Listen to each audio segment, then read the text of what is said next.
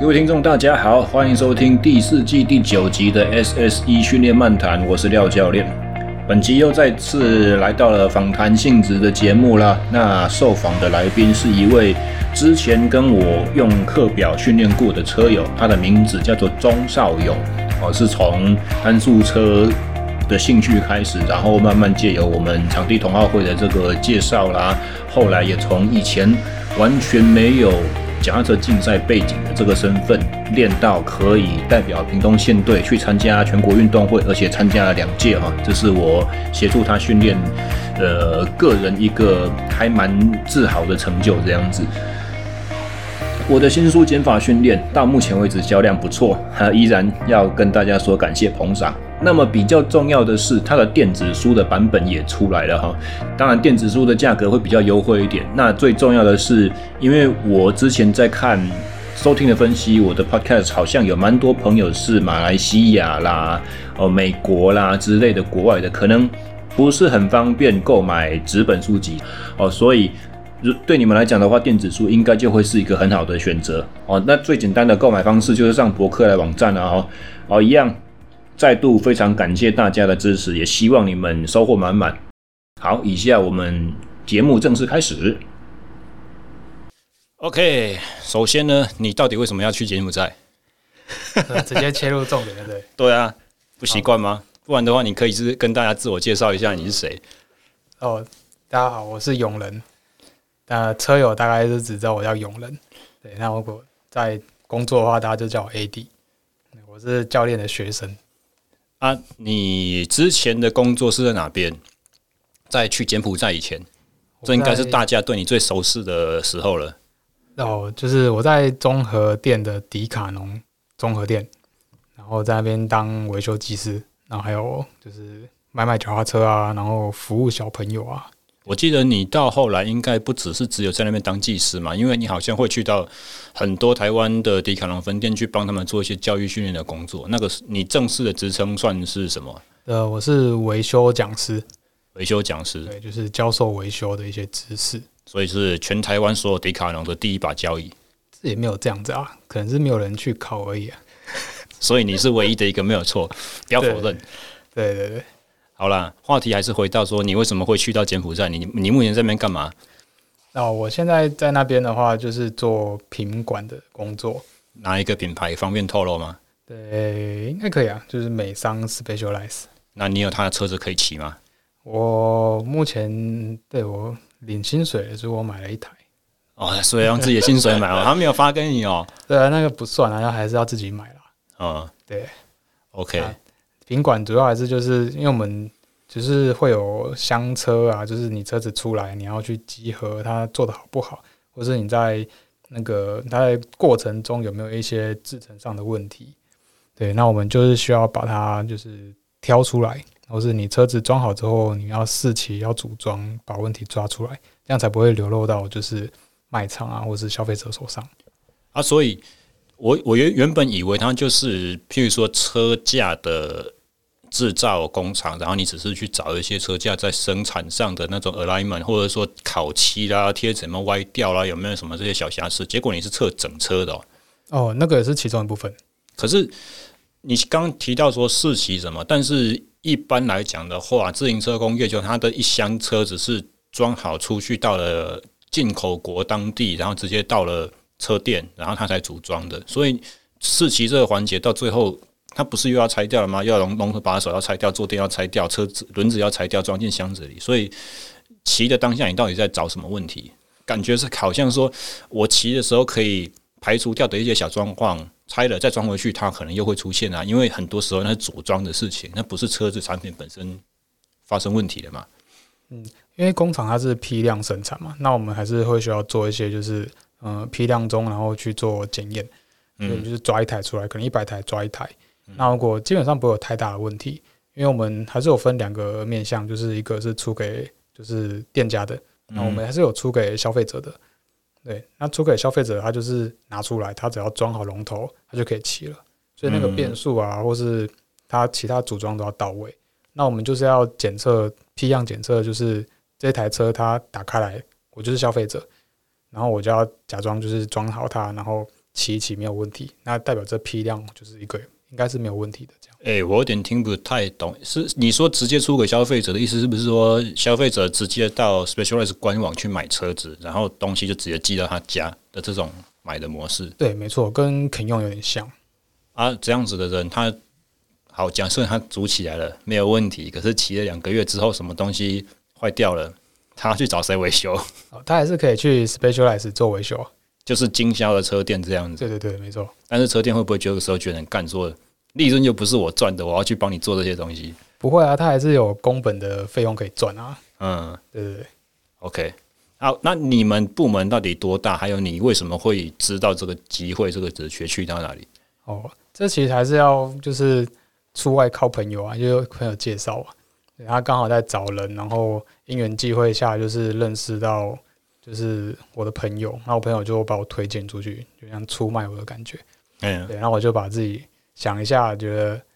这个工作真的很蛮难能可贵的，而且它你又可以进到单车产业的最上游。嗯，对我平常都是在门端、门市端嘛，那你嗯最上游你就可以了解更多脚踏车的制成啊，然后或是说它的一些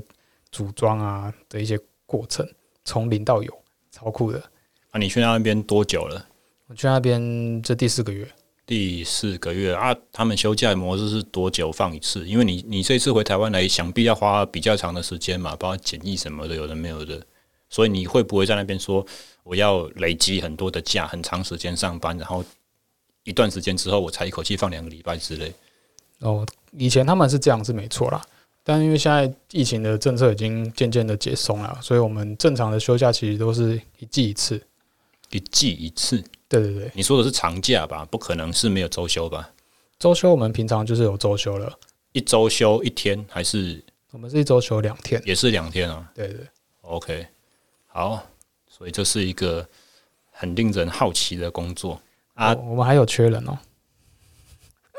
赶快啊，打广告！你有没有想要在节目上呼吁谁去做？呃，你要对单车有兴趣啊，然后你会组装车子啊，然后你有平平保相关的背景啊，或是你有工厂相关的背景，都欢迎来这样。然后目前最好是目前单身这样，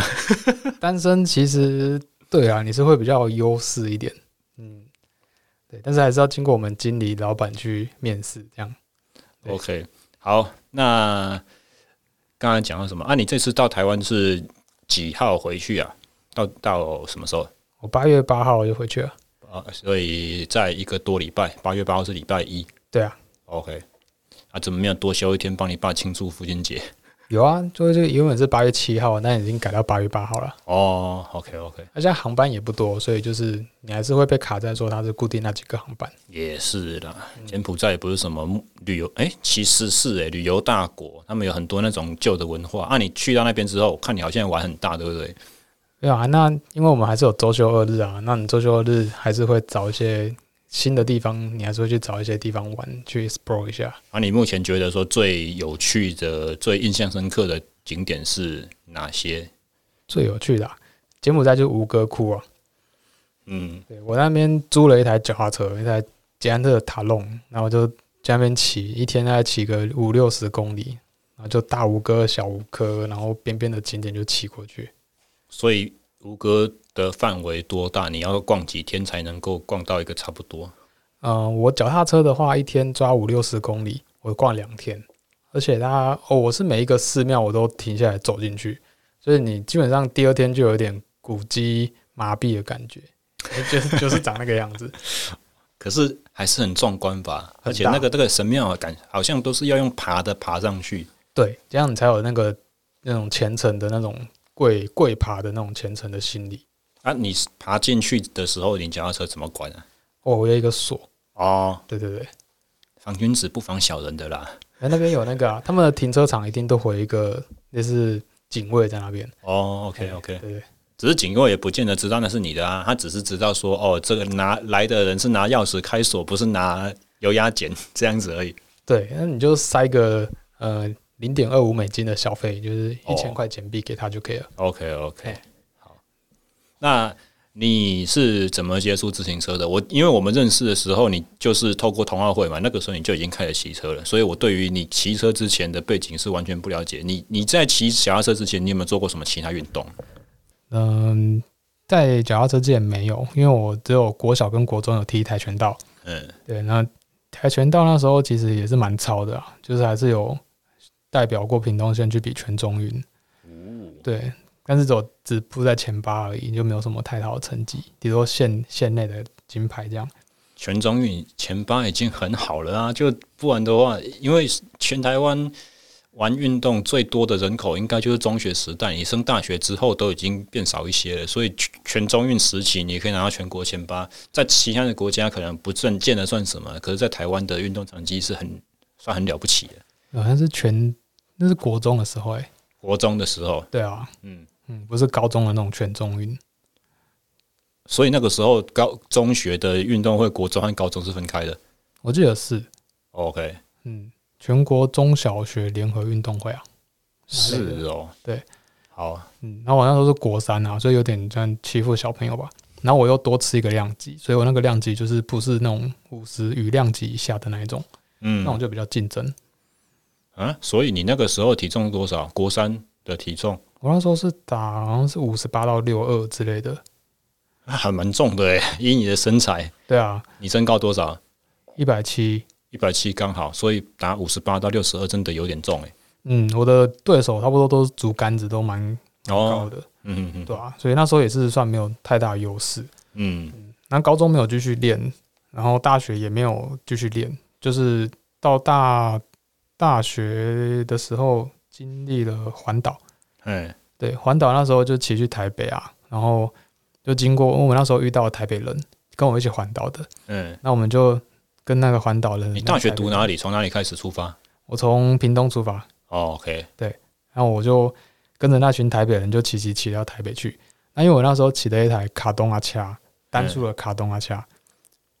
那个有一些听众可能听不懂这是什么意思。我也是上大学我才第一次听到看到，因为我新竹那个时候很多这种车，可是在台州没有人骑，对好像台南、高雄比较大众流行，以前呐、现在也不见了。现在还有啊，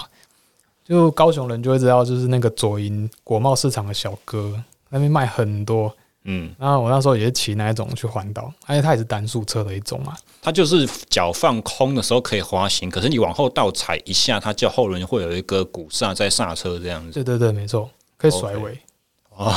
那个时候以之甩尾就对了，对山顶洞人以之用火的概念。对，啊、那他们就带我去台北去认识真的骑单数车的那一那一票人。嗯，对，然后才真正认识到哇，原来单速车的就是那种街头文化是长这样子。啊，你在你现在之前你不知道有这种车就对了。对，所以我们在讲卡动啊、其他跟单速车的差别在哪边？呃，单速车它其实是死齿，它是死飞，就是你往后的话，它不会刹车，它只会就是往后退，嗯，你是可以 bug 的。就像小时候踩三轮车一样，踏板跟轮子是联动的，你只要车有在滚的时候，踏板就一定会走。哎、对，就有点像轮子带着你走的感觉。嗯，对你轮子转多快，踏板就会转多快。那、你刚开始骑的时候会很不习惯吗？会耶，就是你会被推着走，你甚至会被车子顶起来的感觉。嗯，对啊，啊，你是环岛环一半？等一下，你你刚出环岛，本来原本没有打算要骑脚踏车的嘛，对不对？哦，对啊，我原本要骑机车啦，因为那时候大学大家都蛮疯机车的，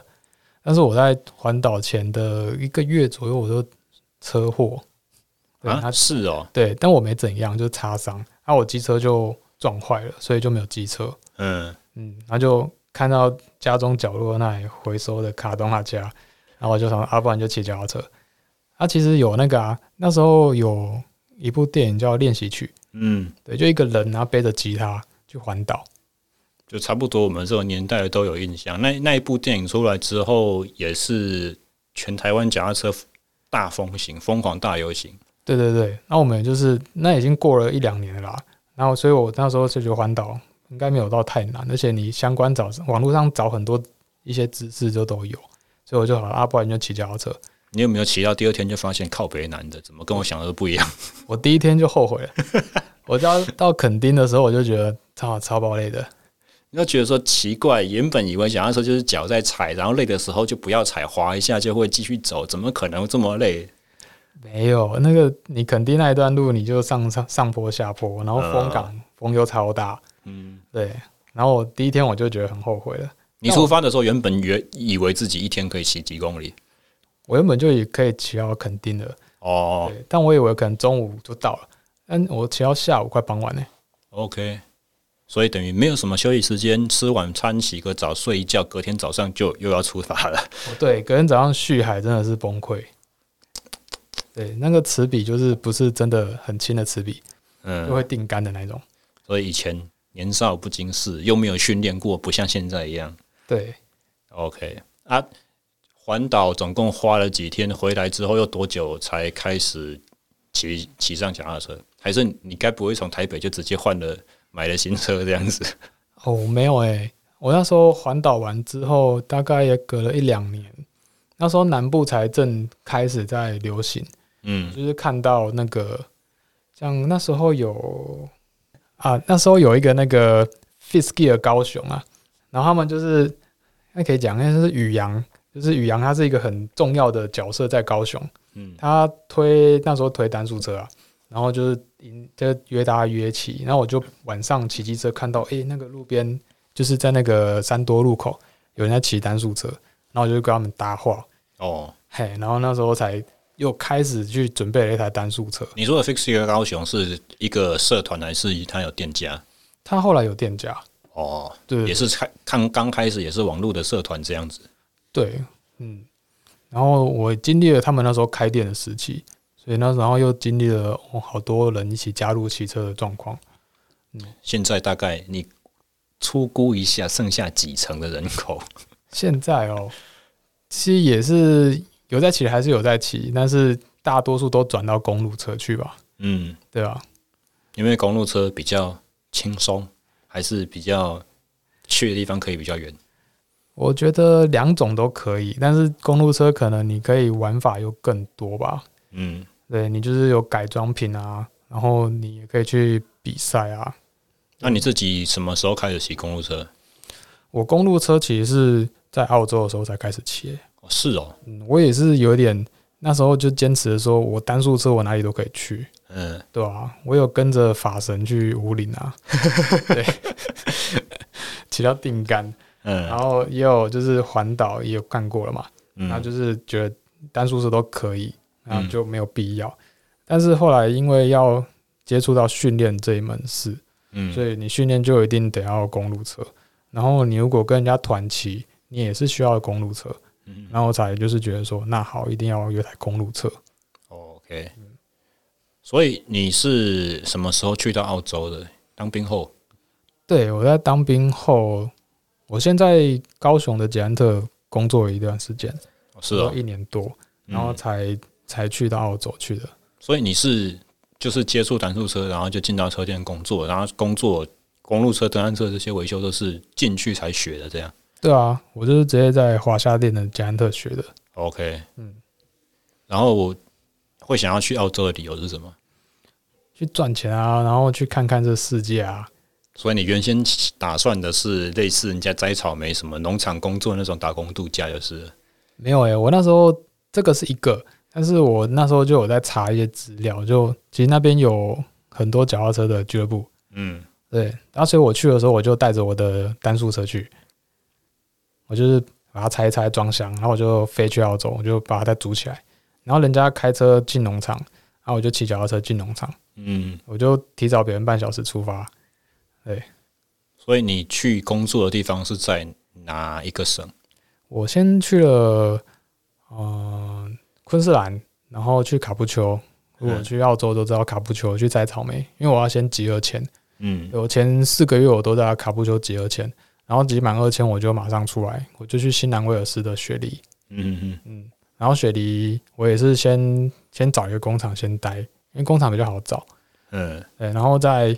在就是休息的时候是周末的时候，我就会去跑车店。嗯，我那时候我就有在物色一些车店，然后我就拿英文履历一家一家去，哦，然后他们有些人就不理你，嗯嗯嗯对，然后就是还好，就是继续工作一两个月左右，我就又遇到一个因缘际会下，我就破胎，因为我骑脚踏车嘛，我的交通工具就是脚踏车，然后我就破胎去到一间车店，然后我就因为我那时候忘了带十五号扳手，哎，哎、然后我就进去，我因为我你忘了没带开扳手，可是你备胎和打气筒都在都有车上，都有没哦。错难然后我怪就我就被那老板笑，他就说 How could you write fix it without fifteen？然后我就啊，就是忘记带，然后就好好可以可以借你，然后就借我，我就在他车店里面弄弄弄，然后说哎、你会修车？我说对，然后说、哦 OK 啊，你有空可以常来啊这样，我说好，然后我就下一次去我就拿履历去，哈对哈，然后就然后我就录取了，就这样。 他说你可以常来的意思，原本是叫你常来消费，结果你去那边是 想当他员工的就对了。对，不过后来我也是在他那边买一台单那个啊公路车啊，所以真的是看见那边公路的比赛很风行，想要加入才在那边买的。哦，我是因为我要跟他们训练，还有哦团骑， OK，对，那他们不允许就是你单速车装一个刹车，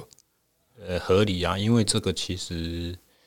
会你会跟不上啦。啊，澳洲的法令其实是其实是可以，他说前后独立的刹车系统嘛，所以对硬要解释的话，你可以跟警察说踏板就是我的后轮， 我只要装前刹就好了。我对当初在澳洲的时候，我也是这样搞的。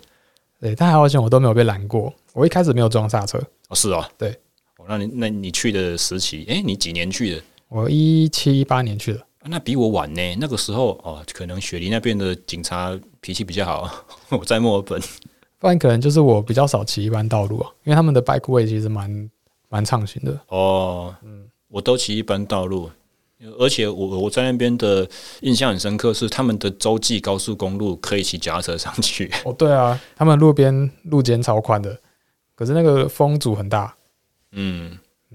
还好啦，看骑哪一条嘛。所以，呃，你在那边几个月，前几个月都在工厂工作，嗯啊，进了脚踏车店之后，才开始参加一些比赛什么的东西。对，然后你是带着很明确的目的，说我去澳洲，我就是要骑场地赛吗？那时候啊，那时候其实是、欸、是哦，对啊，因为那时候雪梨有一个雪梨奥运的主场地，嗯对吧、啊那个 Downgrade Velodrome，嗯，然后木头地板的室内跑道，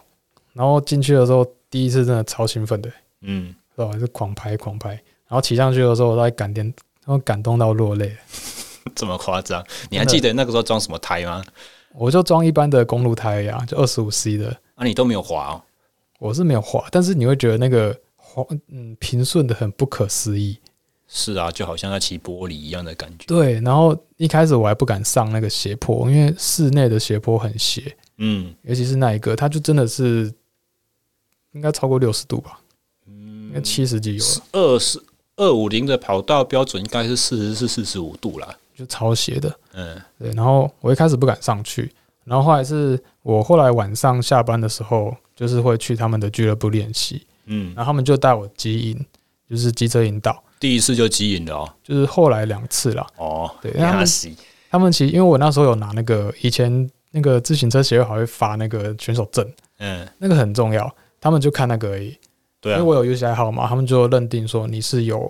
有 license 的，那就 OK。对对，那其实他不知道我们是花五百块就有了。 对，然后我那时候就好，我就先从第一组开始，我就从 D grade 开始。嗯，那他们还是就是带我机引上去，那机引上去有速度的时候，我才一第一次飘上去到最顶，在斜坡的时候。哦嗯，OK，所以就是感感觉跟同奥会那个时候骑男子车场完全不一样。真的不一样，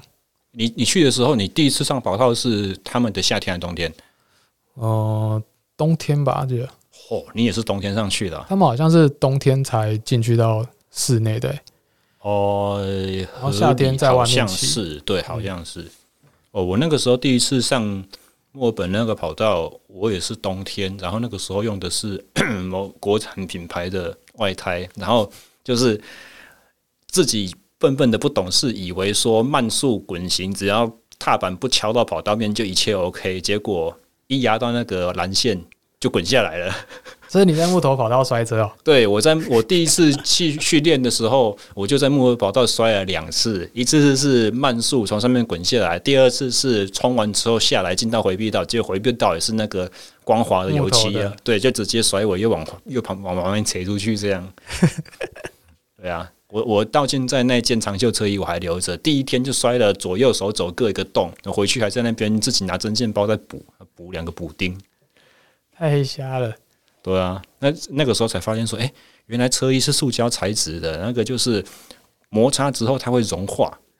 它就很像那个尼龙，你拿拿我去去你拿赖达去烧一样，它会这样子融化，然后就边破洞的边缘就硬硬的这样。啊，对，它还会黑黑的。哎呀，啊，你没有擦到木屑吗？没有哎、因为冬天穿的很厚啊，那个那个时候超冷的。我记得我第一天在墨尔本过的晚上，气温是四度，哦，然后我住的那个，因为墨尔本毕竟比较接近南极嘛对，跟雪梨还是有差啊。我借住的那个房间，房东还很小气，不给我们开暖气，差点被冷死。我第一个礼拜重感冒了。好惨。啊，你在澳洲，你主要比什么比赛？啊，他那边其实都有公园绕圈赛，嗯，对他们，而且他们的俱乐部会有，他们那一区可能就会有一个公园，然后他们就会晚上，比如说礼拜一跟礼拜三，他们会有公园绕圈赛。那礼拜二跟礼拜四，另外一个俱乐部他们有他们自己的公园绕圈赛，哇塞，对，然后甚至他们有一些还会借用到他们那个区域里面的赛车场，嗯嗯嗯，真的是那种直线加速赛的赛车场哦，就是 drag race 的那种哦，所以那个跑道很黏，可是那个跑道你们要比什么？他就只有指导而已，不是吗？我们就是会绕进去到那个跑道，然后跟它周围的联络道绕一圈，哦，对，然后绕个几圈这样。我以为就是说四分之一英里，然后右去左回，一直在那边法夹弯法夹弯，嗯，很无聊哎。哦，没有那个直线跑道，大家攻击都超凶的，嗯然后又很宽，你要躲好，你躲不好你就被断掉了。嗯嗯嗯，对，就有点像前年那个全运会在那个空军基地里面骑的那种感觉很像。嗯对，风很大，那、你又要躲好。 ，OK，对啊你这个全运等级的公路赛选手，你讲这些我都听不懂。没有，我也是在那边被断开的、啊。有了我，你有没有骑过以前台中水南机场的比赛？没有，哦，那个那个是我当兵刚退伍出来的时候，他们有办一场。那个时候水南机场刚废掉，之后要重化改掉，就是变成住宅区什么之前，也是也是在那边有比一场比赛。我也是生平唯一一次骑飞机跑道，也是就是很宽啊，然后路就是它是水泥的嘛，然后有接缝什么很可怕，然后对风一来真的就无处躲这样子。对，机场的地势就是这样嘛，太宽了，没有得，没有没有任何建物可以挡风啊。场地嘞，场地的话，你都比什么东西？场地哦，他们其实都会有那种多日赛，嗯嗯，平常就是平常的练习赛嘛，练习赛你可能就比集体出发、落后淘汰，或是 point race，应该是领先积分吧？对，然后叫领先对，啊积然后分。你跟个人的 fly，就是个人的起跑加速一圈，哦，单圈的这样计时，对，忘记那个英文叫什么，应该叫 charity race 吧？战车比赛？诶，不对，charity race 的话应该是单圈，可是是集体出发的。嗯，他那个就是单圈而已，然后比秒数，应该那这样子应该就只算是某种形式的练习赛啊，没有特殊名称啦。对，然后他们在年底的时候会有一个那个 Christmas Carnival，对那就哇塞五天呢、嗯对啊，然后我们就跑遍了大概雪梨的第一天跟最后一天，就是雪梨的主场，嗯奥运主场木头地板，然后二三四天就是在他们户外的那种，有点像台湾的这种水泥跑道， ，OK，对，但是还是很平哦，嗯对，都有在养护，然后我们就每一天都有领先积分，然后集体出发、落后淘汰的项目，然后再比积分到最后一天，好搞笑，这感觉是好像欧洲六日赛的等级哎。对啊，它就是这样的一个形式，但它有分很明确的 A、B、C、D 组。嗯对，那我那时候第一次比我是被归类在 D 组，嗯，对。那、你总共在澳洲待了多久？后来有升组吗、有啊，我第二年就被调到 C 组去， o k 因为我 D 组给人家那边拿冠军，这不升不行啊，一定会被人家干掉的。呃但是 D 组是一些退休选手或是嗯、呃国高中生吧，嗯对， ，OK。所以总共在澳洲你待了多久？在一年总共啊两年啊，两年哦、对，两年待好待满。嗯，就是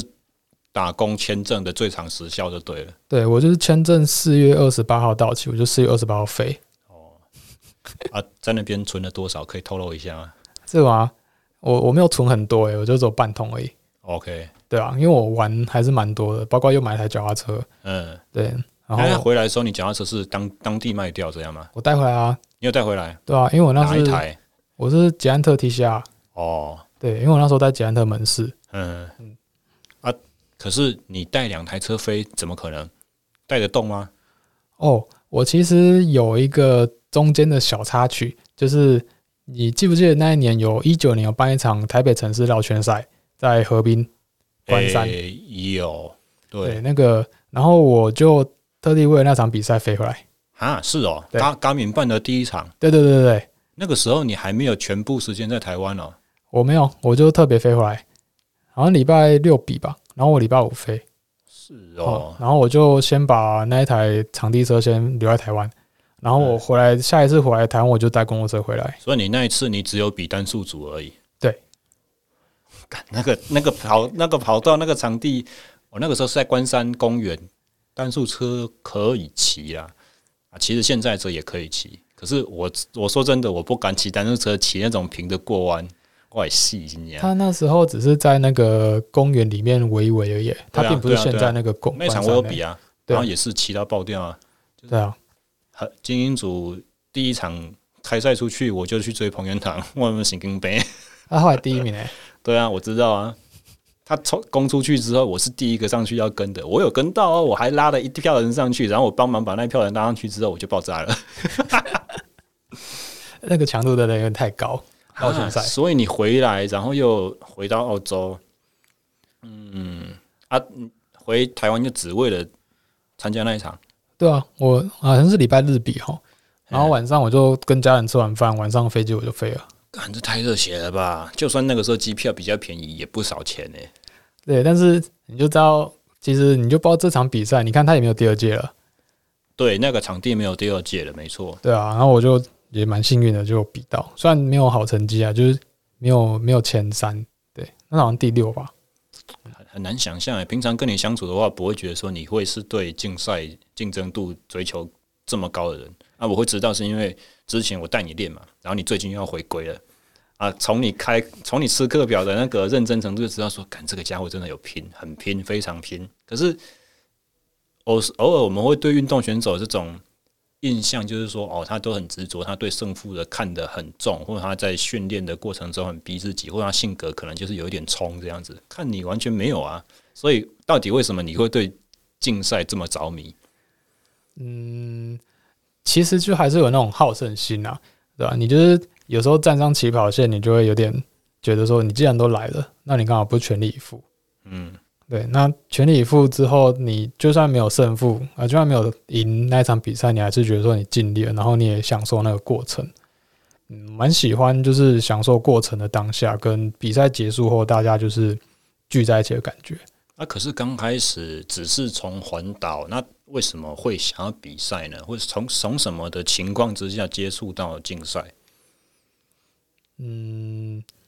这就要怪那个台北的 Fix Style 了，是哦，对吧、啊那时候台北蛮疯单速车的，嗯，然后就有一票人就是像 Skunk 啊，嗯杠，然后 Nabis 啊，他们就是出来合作办了一些比赛，比如说爬坡爬坡中社赛哎或者直线加速赛，然后就带起了一些那种比赛的热潮，嗯然后也相相对带起一些单速车人，他们就是去做训练。 我说起直线加速赛，我好像是上一次最后一次办的冠军，对呢，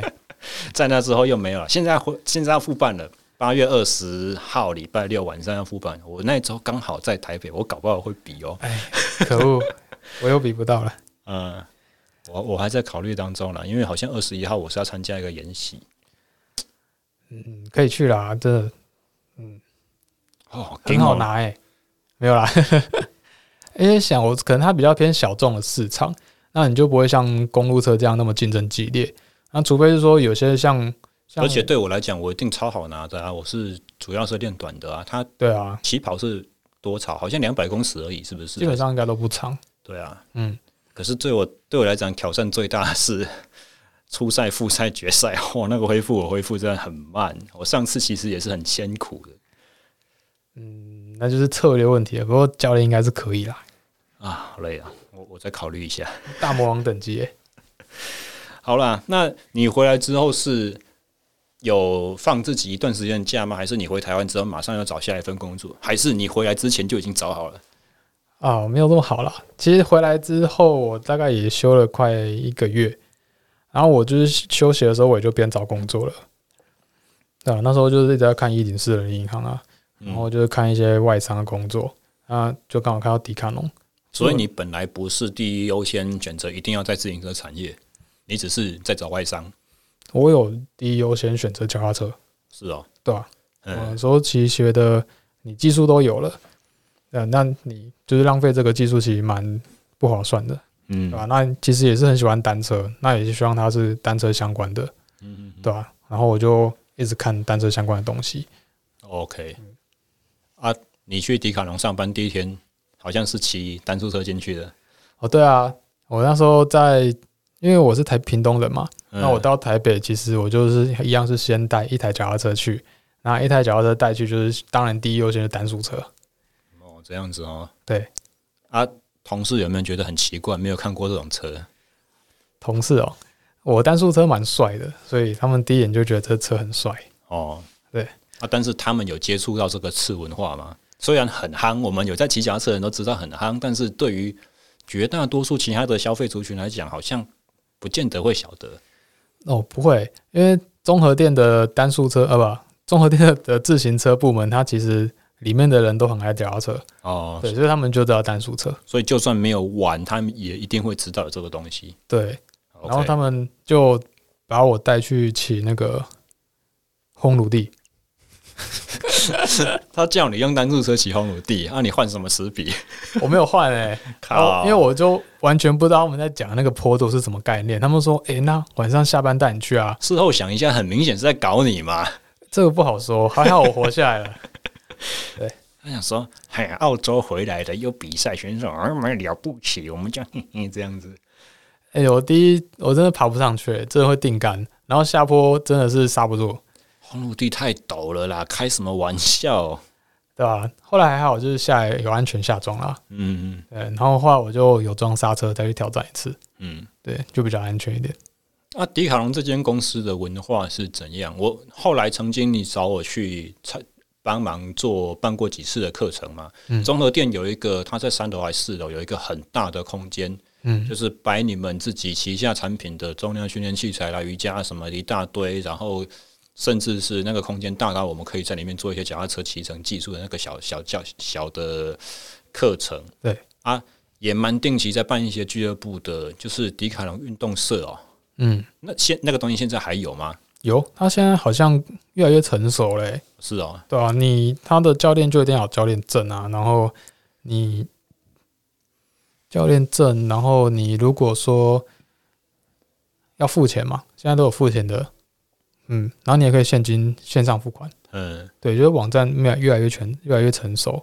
嗯，然后运动也越来越多元，我觉得对于台湾经营运动的品牌，这是一个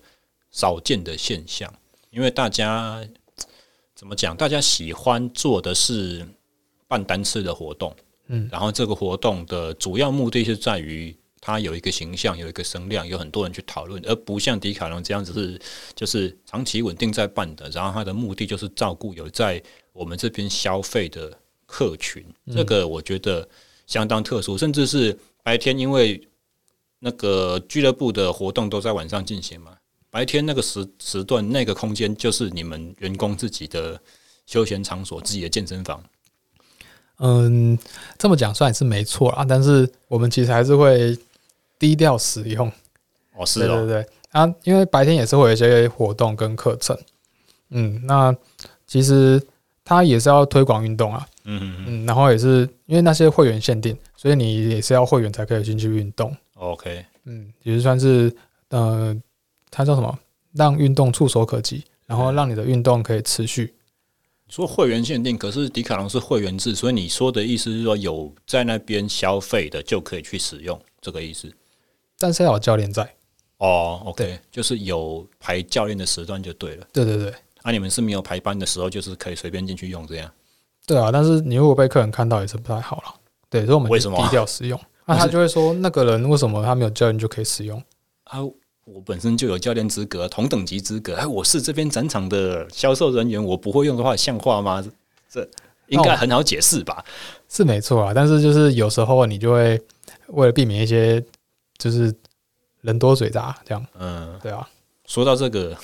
你在门市工作，你碰到最奇怪的事情是什么？哇塞，这个很多哎、因为我们是卖场的概念嘛，跟一般脚踏车店比起来，我们碰到人又超多的。嗯，如果你说要很奇葩，你说要销售端还是要技师端？都可以啊，我们可以分两个讲啊，你可以分就是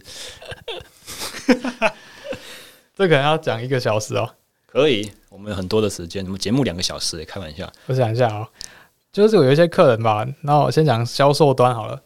呃，比如说我今天穿，有遇到一个客人，他穿了一件车裤，然后那车裤算迪卡侬算是比较好的车裤了，嗯就最贵的那一种。然后他就说他穿了会会烧该逼，会嗯烧裆，对，然后他不习惯，然后他就拿回来要退，然后就说你这个已经穿过几次了，他说对我穿不习惯，会烧裆，然后我说嗯会吗？可是我穿这件都 OK 啊，而且我都骑比赛都没有问题，嗯，然后我就看了一下这个垫子，它就有一个痕迹在屁股那边。我说：“那你这个也穿了，然后也就是有痕迹了，那你这样退其实蛮浪费的，我们就会拿去丢掉了。”嗯，对，然后他就说，就是我觉得还要退掉。然后说，可是这个我们真的没有办法接受，除非你说试穿没有问题嘛，那我们就说，那你就退没有问题。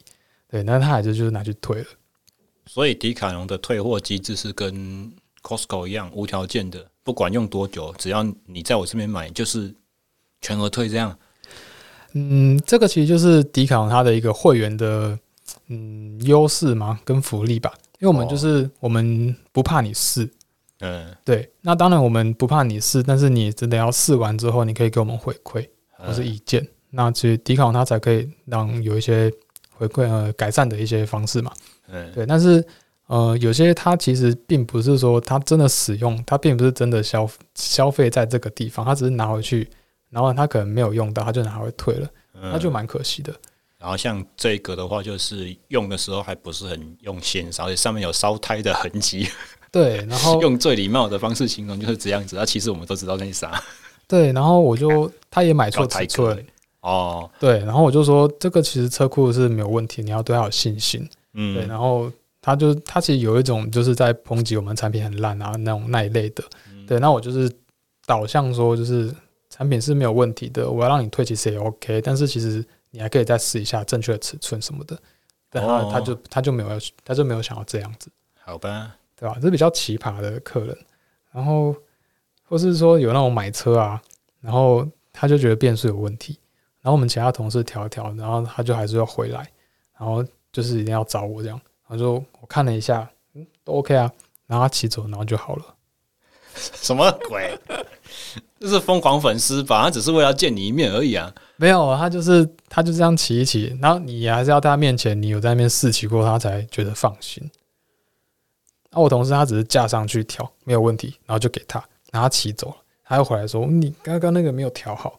然后我这样我我架上来哦，我就检查一下，我就发现没有问题，我也没有动什么东西。然后我就说阿棒，不然我试骑一下，我去骑骑骑骑回来，然后就诶、没有问题啊，OK 给你，然后他就好了。我们只是声音的节目，没有一个摄影机在拍我的脸，不然我真的应该把刚才的表情拍出来给听众们看一下，这什么状况？所以他他说他有问题，可是他根本就没有办法明确指出说是哪一件事情让他不爽。就是可能变速问题这样，呃，对，就可能不顺。我我以前看过在脚踏车店的，至少最鸟末的情况，它可以在你在架上去转动的时候，它可以跟老板说：“你看这个链条，咧咧咧咧咧，这个声音我不喜欢。嗯，”我看过最扯的是这样子，我我没有听过像你讲的一样，他就说我会变速有问题，什么问题也不知道，不顺，变不过去。 这个很多，这个很多。那有些就是你要花时间跟他解释，嗯，对，因为你毕竟你跟那十几万的车跟几千块的车那个还是会有差啦。嗯，对，那我们就要跟他解释说，我们这个车子这些等级它就是它不是太高级的等级，那你要接受它零点一秒的换速跟零点五秒换速还是会有差。嗯，对，那要稍微教育一下，哦，对啊，所以这是来销售端的啊，在不是你们部门的，你有看过什么奇怪的状况？不是我们部门的、哦。诶，这个要讲一下，这个我们 我们最有名就是登山器材嘛，嗯对吧、那你如果那个我们的很有名的充气睡垫，嗯哼对吧、那你充气睡垫，你是不是就不能直接放在地草地上啊，或是直接放在地板上？是哦，它很容易刺破吧？哦对，对吧、那有些人他刺破拿来退货，对吧、那这不是个人原因吗？也是啦，也是，只是可能绝大多数人不会想到那么的细心，就是说，哎，我出去露营享受的时候，我在放充气床垫之前，我还要先铺一层底布。你这样一讲，我会觉得说，嗯，有 sense。可是如果我自己使用的话，我也会直接把充气睡垫就砰就这样丢草皮了， 因为我也不会想说底下什么小树枝啊、什么鬼的这种。会，我好像就是有听到，就是蛮多就是这种拿自己用坏，然后又拿回来退，然后说嗯商品有问题的，嗯这应该每天都会发生。啊，卖场里面的行为呢？你每天上班就是看很像在动物园一样，啊 人类学观察。人类学观察，这真的。比如说，就是小朋友啊，就是现场打篮球、打羽球、打桌球，那都还好。就直接把展品拿起来，然后就玩起来这样。对啊，然后嗯、或是你就跳绳啊，或是你直接现场把衣服穿起来，这样哦，对啊。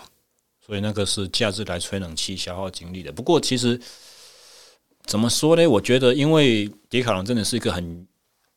客户友善的消费环境，它很多时候会放，譬如说羽毛球的一个网子就架在那边，对，然后可以给你试打。那小朋友小的年纪，他可能搞不清楚什么是可以试玩的，什么只是嗯摆着。对那他如果顺手拿起来的，家长又没有顾的话，这种情况就真的很难去避免了。没那小朋错。友是无无辜的啊，他不晓得，真的无罪啊。那、我们其实有时也会扮演一些家长的角色啦。哦，对啊，我们还是会去友善的劝说。嗯嗯，对，就哎、诶小朋友不可以这样哦、诶哎、妈妈那个要顾一下小朋友、哦，诶爸爸那个小朋友这样不行哦、好可怜啊。对吧、但就是我们的那毕竟也是我们自己的工作环境啊，然后我们也有责任去把它顾好嗯，对。所以最后让你离开的原因，该不会是因为这一些？啊，没有那种都小事啦，嗯对吧、我觉得那个都，你车店也会遇到很很机车的事情，嗯，对吧、你如果说像调变速调不准，啊，有些人他不准你用脚踏车架架车子，他觉得会伤到车子，哦，对啊吧、好哦，比如说像那个脚踏车仙人掌，嗯，它不可以用那个放，对，对你只能用那种么字形的，然后嗯架住你的后轮两边，然后嗯，架在快拆上面不。然的话就是维修工具台不给你加力管。对，它不可以夹立管，它不可以 夹坐管，会有也会有这种很不可以放在 BB 的地方啊，不然你要怎么架？我妈听到我真的火大，那毛都牙起来啊。对吧、对啊，其实就是工作环境都还是会有一些比较嗯、呃比较有标准的客人，嗯对，标准比较高啊。 ，OK，嗯所以，但是整体听起来，这还是一间就是呃蛮有活力，而且很做事方法跟别人不太一样的公司。而且我从大概就是高中、大学那个时代，全台湾在就只有在台中南屯有一家迪卡的门市，嗯啊，后来他也换地方了，换的比较大间。但是从我们早期就是对它的产品就是啊便宜，品质还 OK 啦，可以接受的那种印象，一直到现在，我觉得就是迪卡侬的产品一直维持着一个便宜的优势，可是它的产品品质一直在慢慢的跟一些一线大厂的那种在拉近。嗯，可能唯一可以挑剔的一个就是质感看起来没有那么厉害，嗯啊，这个也在拉近当中，所以我觉得这是一个很让人佩服的这个品牌和经呃经营哲学。嗯，那这么好的公司，为什么你最后会选择离开？哦，我先解释一下为什么你会觉得那些品质会越来越好。嗯其实真的有在提升是没有错，但是其实因为台湾的定位啊，它并不是像法国原厂，还有在法国它有全品项，他们从低阶到高阶都有。嗯，对，在法国其实有三十折合台币大概可能三十万的电变的一级的碳纤维车架。嗯，对，那其实它没有办法进来台湾，因为市最场早太小。期最早期 Decathlon 这个品牌的脚踏车，其实在环法里面是有出现的，对啊就是没错 H Two R 在骑的对车子，对，那它只是因为它不走这种呃行销管道，对，那所以它只有在法国当地或是呃欧美市场，它有进比较高级的车，但亚洲区它并没有进这些比较高级的货物。你的意思是说，原本在台湾的定位就是只有入门款，到后来是慢慢的高级的产品放进来了，所以我们才会有这种印象说，哦，它在改进这样。对，哦，那整体其实的确是有在改进，没错。嗯，对啊，那提到你放弃这份工作跑到柬埔寨的原因呢？哦，因为其实呃我在单车这一块，我还是我比较喜欢学习新的东西，就就像我在迪卡侬，我在当嗯维修讲师，我一样还是在学习。比如说我今天要教课，我还是会不知道的，我还是要自己去找嗯或者去验证那些技术的东西文件，然后就是碰到这份工作，其实我也犹豫了一下，对，因为你要跳脱一个舒适圈，或是你现在已经开始慢慢在成长的一个公司，你要很犹豫，我是这间公司的第一把交椅，没有， 啊很多人好不好？超多人的，是吗？对我只是就是比较闲而已，然后去做这些事情。哦，啊，对对对。然后，但但但是你又再看远一点，因为其实我还是在单车业还算蛮菜鸡的。嗯，嗯，我就是一个小店的技师。那我就觉得，如果可以去到更上游的厂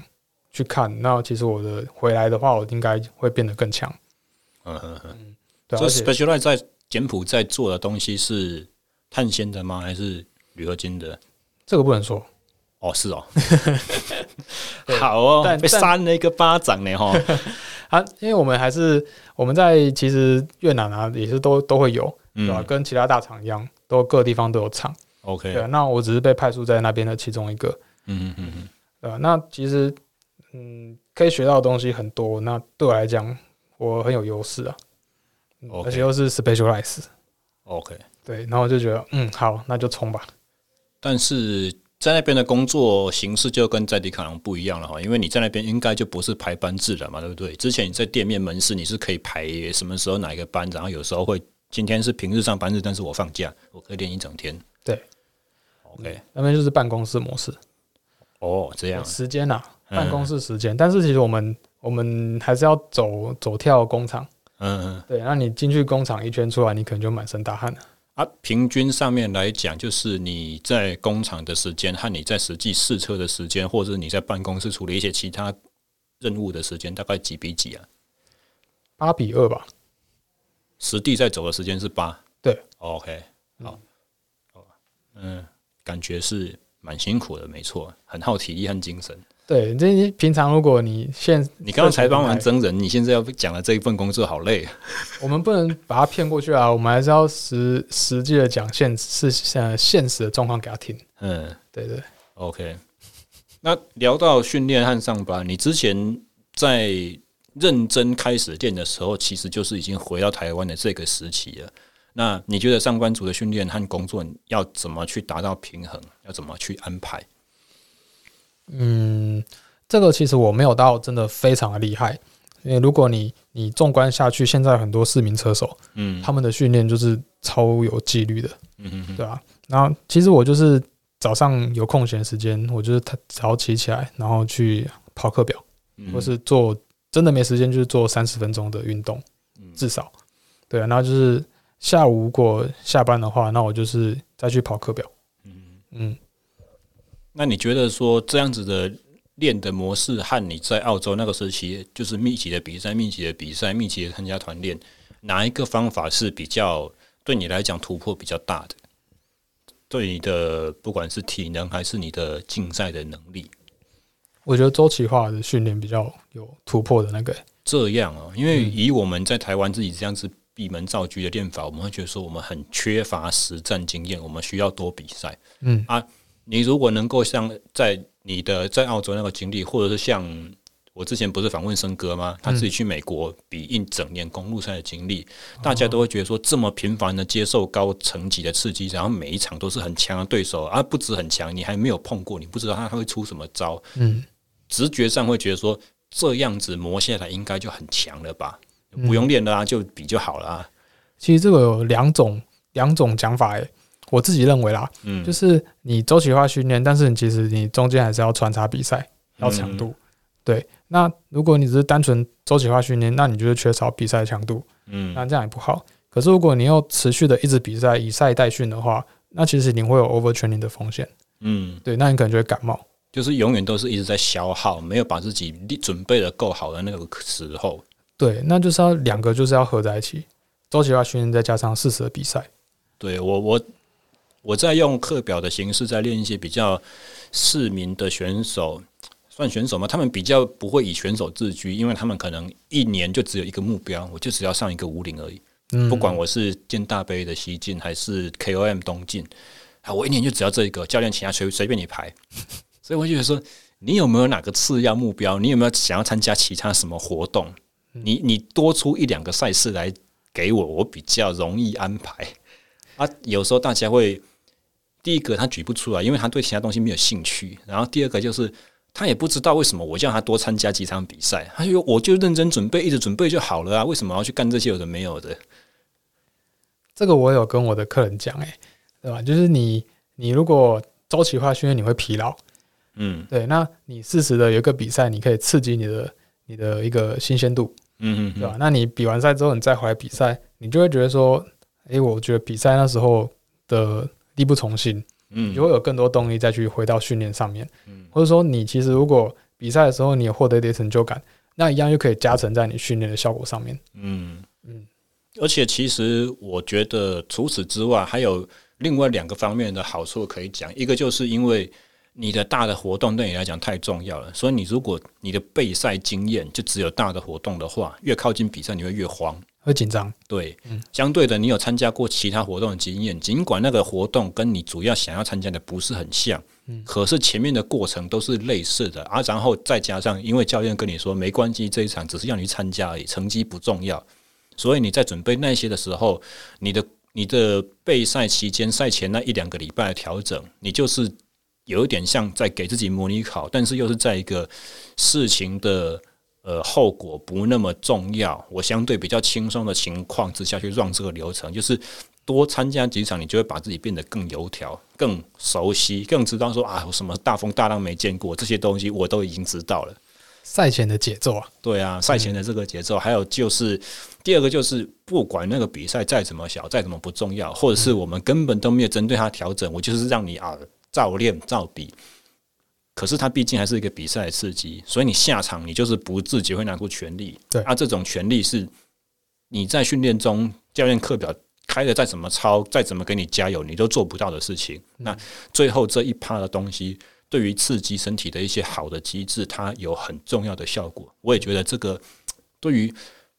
没有很常在比赛的人，他没有办法理解，所以他就会忽略这件事情。啊，比完一个小比赛 C 级、B 级的小比赛之后，后面的很多调整是我可以去操作的，不管是以教练我自己的看法，发现前一个阶段的课表安排是不是其实有问题，嗯，寻找错误也是一个很重要的。第二个就是啊，运气真的很好，没错误的话，那这一场比赛产生的一些机制，我后面可以怎么样最有效的利用？这其实也是一个重点，这不是一年到头从年头念到年尾，然后只比那一场做得到的事情，这差很多。有点孤注一掷的感觉，但是有对点风险太高。对，风险也是一个。就是啊，如果那一场真的不能比了，还是说你受伤了，还是干什么的，哇，这一年都白费了，对啊，很容易就是进入到一个自暴自弃的漩涡里面。真的。哦，OK，那你从单速车骑到公路车，又为什么跑去跑登山车了？还有越野跑？对我记起来了。之前你找我练的时候，我有一个很大的困扰，就是因为你还蛮喜欢跑越野跑的，那越野跑的训练和比赛对于身体的负荷也有点大，所以那个时候如何平衡这两个训练的内容，对我来讲是一个问题。嗯，那你自己的经验是怎么样子？然后越野跑又有什么地方好玩？因为这个就真的我完全没做过了。哦，越野跑啊，其实这个要好好的公路为什么不跑？你刚刚跑越野，这要怪迪卡侬啊，对，因为那时候一九年刚进去的时候，然后应该就是同事他们会去跑越野跑，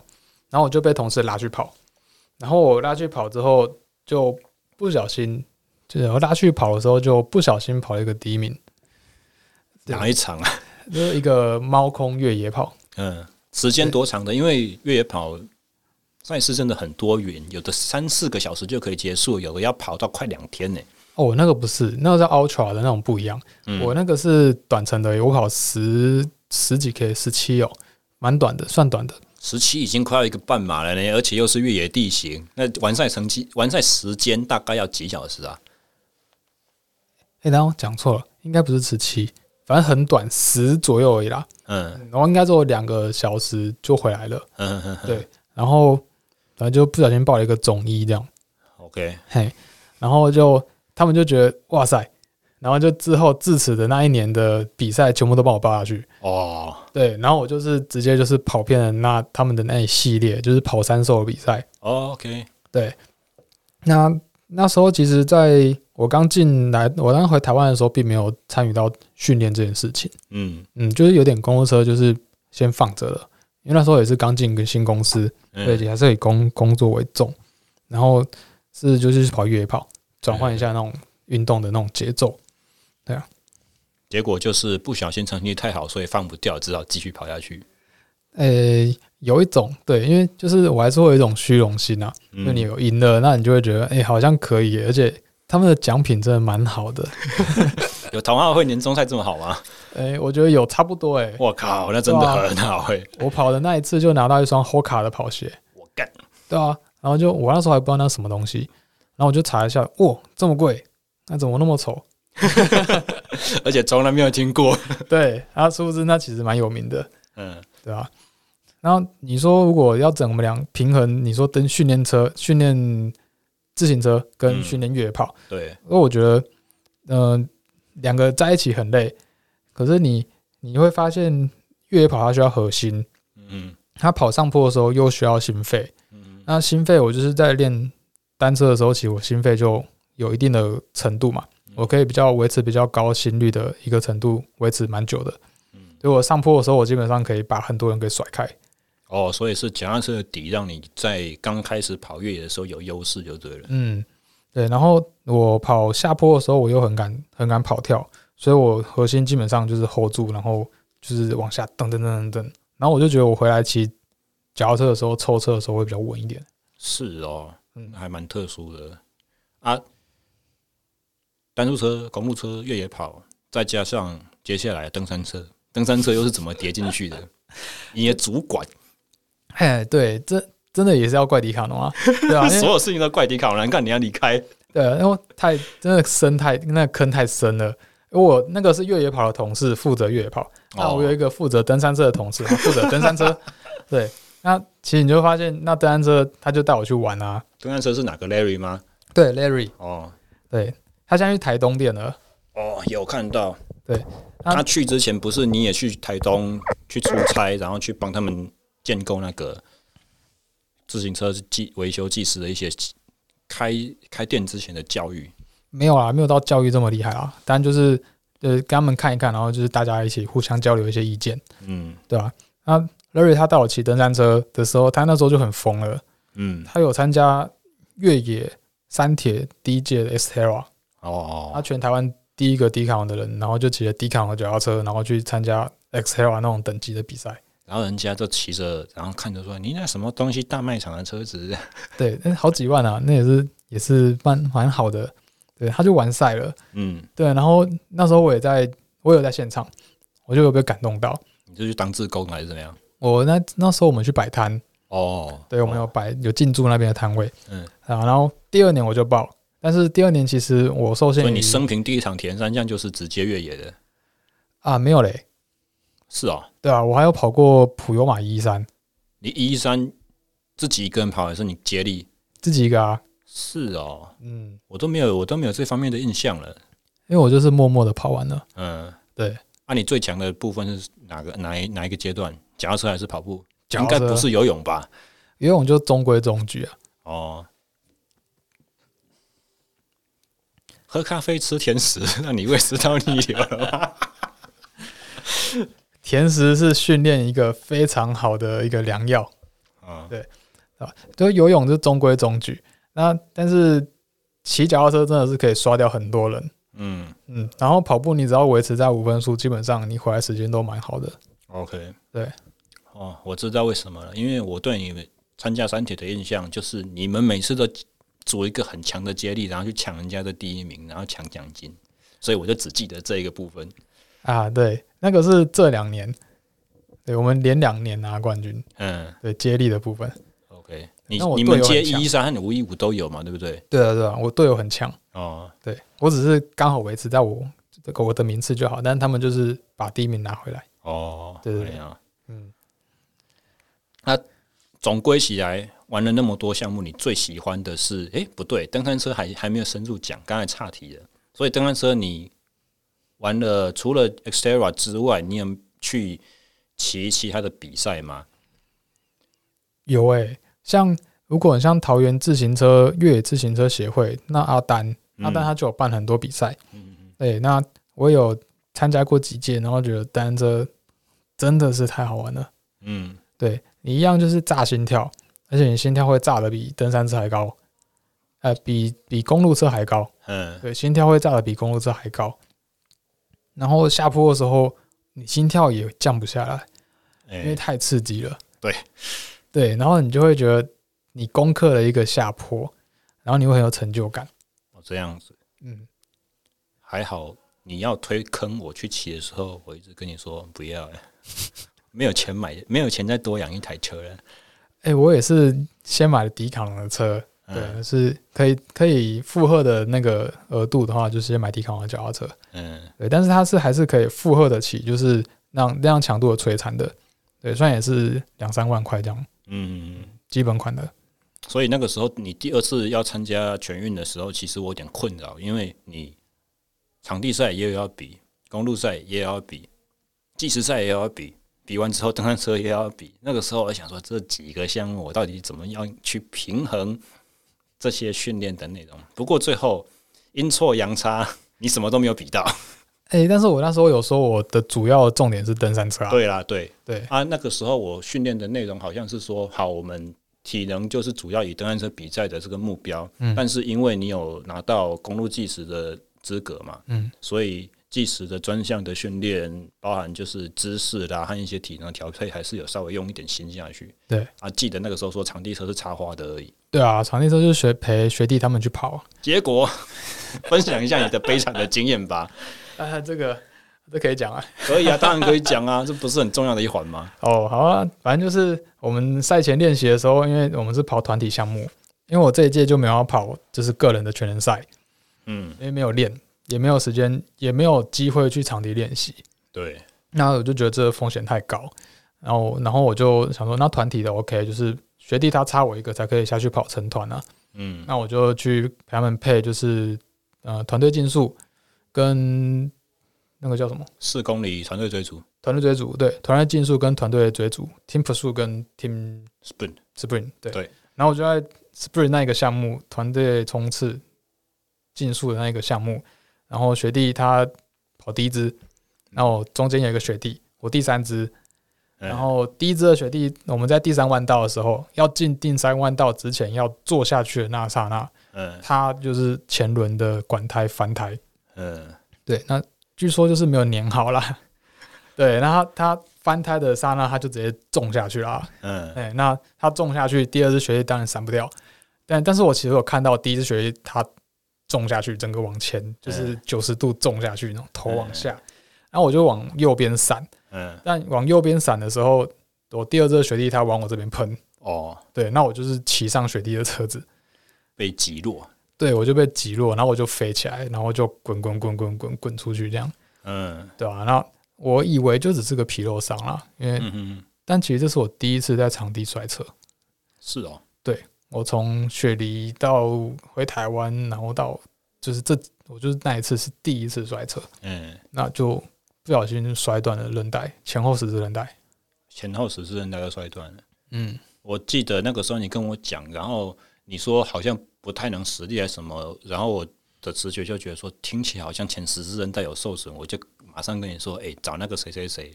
很常在帮我们场边在进行支援的那个大臣。热忱，对啊，嗯我就说赶快，他们有在的话，或者说你回来的时候找他们去评估一下。嗯，结果 就被我的乌鸦嘴讲中了。对，那时候去医院的时候，他他们只有照骨头，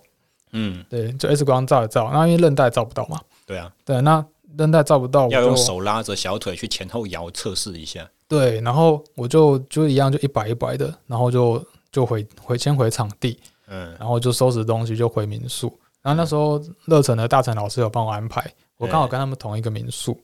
然后他们就帮我安排检查。诶、是赛前的一周还是赛前的两三天？赛前一天啊，啊，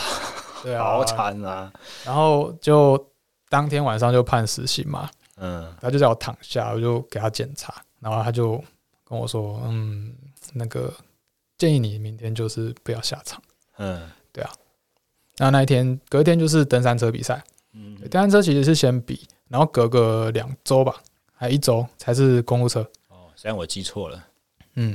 反正是不同天的，嗯对啊，然后我就是那一天就没办法比啦，但是我还是因为我就要求说，那如果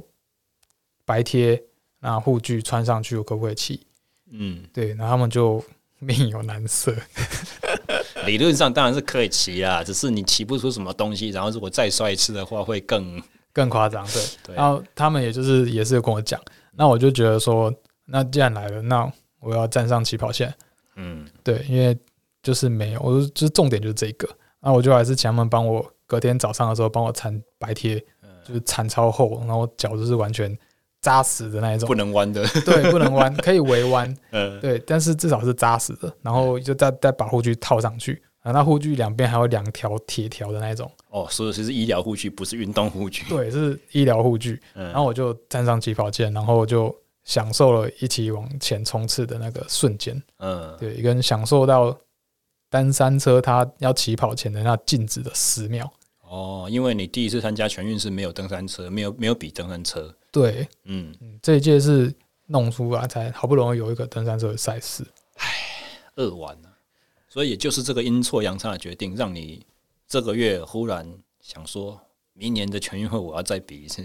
我其实，在复健的过程中，其实我就一直有在想，我要再想要再试试看，嗯对啊，因为其实我第一届参加全运是呃素人嘛，嗯那我就是第一次参加，我没有完赛，公路车，嗯，我在赛终点前十公里就是大抽筋，就是没有办法进终点，那一届是在什么石门水库哦，对。然后第二届因为这样又没有办法比，对，那我就是觉得还有一一很长的一段时间，有比之前更长的时间、更宽裕的时间，我就觉得说可以再扎实的练下去。嗯嗯但是你在柬埔寨的话，这训练可能会有个问题，那边骑车风气怎么样？那边骑公路车的人多吗？嗯，如果你说都市里面的话，还是有人在骑公路车的，嗯对，那运动人口当然不像台湾这么多，或是欧美的那么多，对，嗯但是还是有人在骑。嗯对，那你比赛强度没有办法刺激，其实是这是比较大的问题啦，嗯，对吧、那我就只能用，如果没有人在骑的话，就是平常团练缺乏那种集团，缺乏一些技巧的这种习惯，也是另外一个问题吧。嗯，然后长距离训练好像也不是很容易，因为东南亚的交通哦，我们那边其实我们的问题是补给啊，哦，这对，样因为你太太偏僻了，你骑出去一个辽阔的平原，可能就你一百 K 顶多有一个干妈店，你可以这买水，嗯然后其实这个我都有克服掉，就是买果胶，然后自己身上背补剂。对啊，这是自己带就好，克难一点嘛，就是跟十五年前、二十年前台湾在练脚踏车的人其实也一样。原本我的猜测是那边的交通状况比较不适合进行长距离高速，然后不用停等的这种训练。殊不知不一样。是哦，因你为跟之招前我有朋友在越南，他们就是我妹现在也在越南啊，他们会拍当地的交通状况给我看，那个真的就是你要在那边土生土长，你才知道要怎么应对啊。 我只能这样讲，但我有一个有一个小小训练的方式，这个以下言论不代表本台， 就是因为他们其实骑机车很多嘛，嗯那你你一团机车，其实你就把它想象成一个集团，嗯对，那你就可以跟进去里面，嗯，就变成一个集团行驶，嗯对，那就是也是我一个练跟车的一个，有时候我自己骑百 K，我就会跟住他们的车子，嗯那有时候有一些车子它的速度比较快，它跟过去，你就可以假装它是攻击，嗯我就可以往上贴上去吸住它，假装做一波攻击。嗯对，那就是我在可能这摆些贴东的，西这些动作你都用登山车做，呃，我那边的话，单车也有，然后有一台通勤车，嗯对，有点像是 Gravel 的平把车，哦对，然后我就用那个去骑， ，OK，对吧、时速五十以内的都辛苦一点，还可以跟 得上。五十，各位听众，十至五十你骑看看很难呢、对啊，但是当然自己可能攻击出去那个瞬间可能可以，但是嗯你先受限器材因素，你可能还是没有办法维持到太久。嗯对但你强度有刺激到，嗯对我就只能先用这个方式，嗯然后再加上我有训练台，我就可以再跑 z w i f 啊，就是模拟这样骑。 OK，对啊，你这次回来就是要带公务车去的就对了。那对啊，就是带公会车去才不会就是有那个骑太慢然后被锁嘴。你你你休息把啦，不同的龙头配件啊，这些东西带齐全一点啊。会啊，就是其实这一次会啊，这一次就是把一些那我我有列一个清单，就是我需要什么，我就是这次就把它带过去这样。全部都用写好了，还要打勾的这样子。对啊，要不然你你如果这样想，一定会忘东忘西的。那、你在 Specialized 工作，不能直接跟他们拿零件吗不行啊，这当然不行啊，还是要走正规的啊，以？OK，消费者的姿态下去买。嗯，对啊，那你在用课表训练的这个期间，你对于是有一个规律或者训练和教练不在身边，所有时间都是要用透过网络联络和翻开课表看今天要干什么的这种模式，你有什么心得？有没有跟哪一些东西是你开始之前和开始之后想象不太一样的地方？哦，我其实我觉得最大的感觉就是，我以为就是我会被教练逼着跑。有嗯，教练说：“哎、你课表怎么没有做啊？啊，你为什么没有回传啊？”对，但其实没有，就是教练是其实是有啊，你不理我而已啊。呃，就是上班忙嘛。对，但是其实我是一个蛮懒惰的人呐、那就是有课表我才会就是要很认真的去练，嗯，然后我如果没有练，我就会愧疚，然后我就会想办法再把它补回来。所以其实课表对你最大的用处是在这个。对对对，就是激励自己这样。我好那难过，我想本来想说我排的内容有多么厉害是是 OK 啦， ，OK 而已。是很好很好。我们节目录到这边结束啊啦。我刚刚有说以上言论不代表本台，呃，但是嗯，课表的问部分，你对上班族来讲是很有用的啊，嗯就是把握时间，你有限的时间去练很有值的一个训练，嗯就不会像我以前没有课表，啊我就是自己瞎骑，嗯对，然后我今天很累，我是训练累还是我没有回复的累，嗯，那个就是你要去注意的，就永远自己会浪费心思在那边烦恼说这些东西，而不是很简单有人告诉你答案，说是怎么样，不是怎么样，你今天做什么就好了，对会，少掉这一个烦恼和很不踏实的感觉，说我练到底是有用还没用，我是不是到底不够累？对，然后你你如果刚吃课表，你刚开始会很累。嗯那其实还蛮合理的嘛，因为你的身体在适应那个强度。嗯可是你如果两到三周后，你就适应那个强度，那你就觉得不会很累了。就完全一模一样内容，怎么变轻松这么多？对，那就是你进步的一个验证。嗯那你就会很明显知道说，你现在是走在正确的道路上。诶，啊，那个时候我都是两周的东西都一模一样，礼拜一是什么，下个礼拜一就是什么。但这个对你的排班工作会不会产生一些影响？就是排班有时候你没办法一口气就排好几周，然后每周的休假都是相同的啊。这个部分你怎么克服？然后，那其实你之前有问我课表，呃，你之前有问我的班表，嗯，对，那就是那时候就会很好排，也或是因为有固问定才休会假嗯知道这件事情啦。但是有时候就是真的没办法，就会就会调来调去，你会帮人家卡吧一些班之类的。然后这个有时候会会少掉一些，没有错啦。但是，嗯打嗝，就是如果说你今天下个礼拜的，比如说你要跑长距离四小时，可是你又刚好卡到早班，嗯那你就没有办法骑，那你可能就呃跟同事协调一下，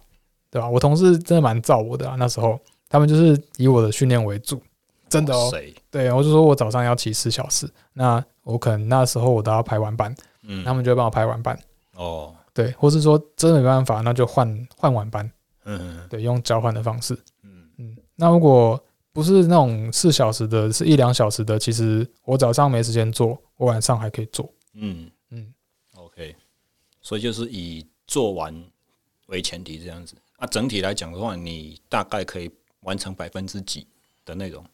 八十吧，八十哦，那算蛮高的诶、我以为很低嘞。我、没有啦，不太可能啦，因为这个其中有一个关键，是因为我跟我所有的客户都讲说，你如果哪一个课表真的不能做到的话，你不要补课，你就明天就直接做明天就好，你今天落掉东西那就落掉，你不要理它，嗯你不要把今天东西没做，啊加到明天的一起做。哎呀，所以在这个前提之下，应该八十，我觉得七十六十我都可以接受。说真的，哇，现在才知道，所以你的意思是说，你接下来的完成度你要降低，是不是？我突然觉得踏实了一点。我还以为你接下来完成度要更低。呃我之后我比较，其实我比较烦恼的是会加练的人，因为加练的那些不在我掌控度内啊。如果加练的又没有很明确的跟我讲说我加了什么，那总量的控管就会变得有点头痛，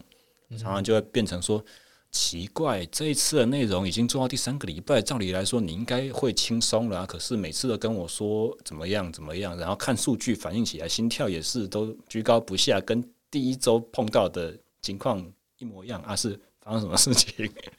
就是晚上没有在睡觉啊，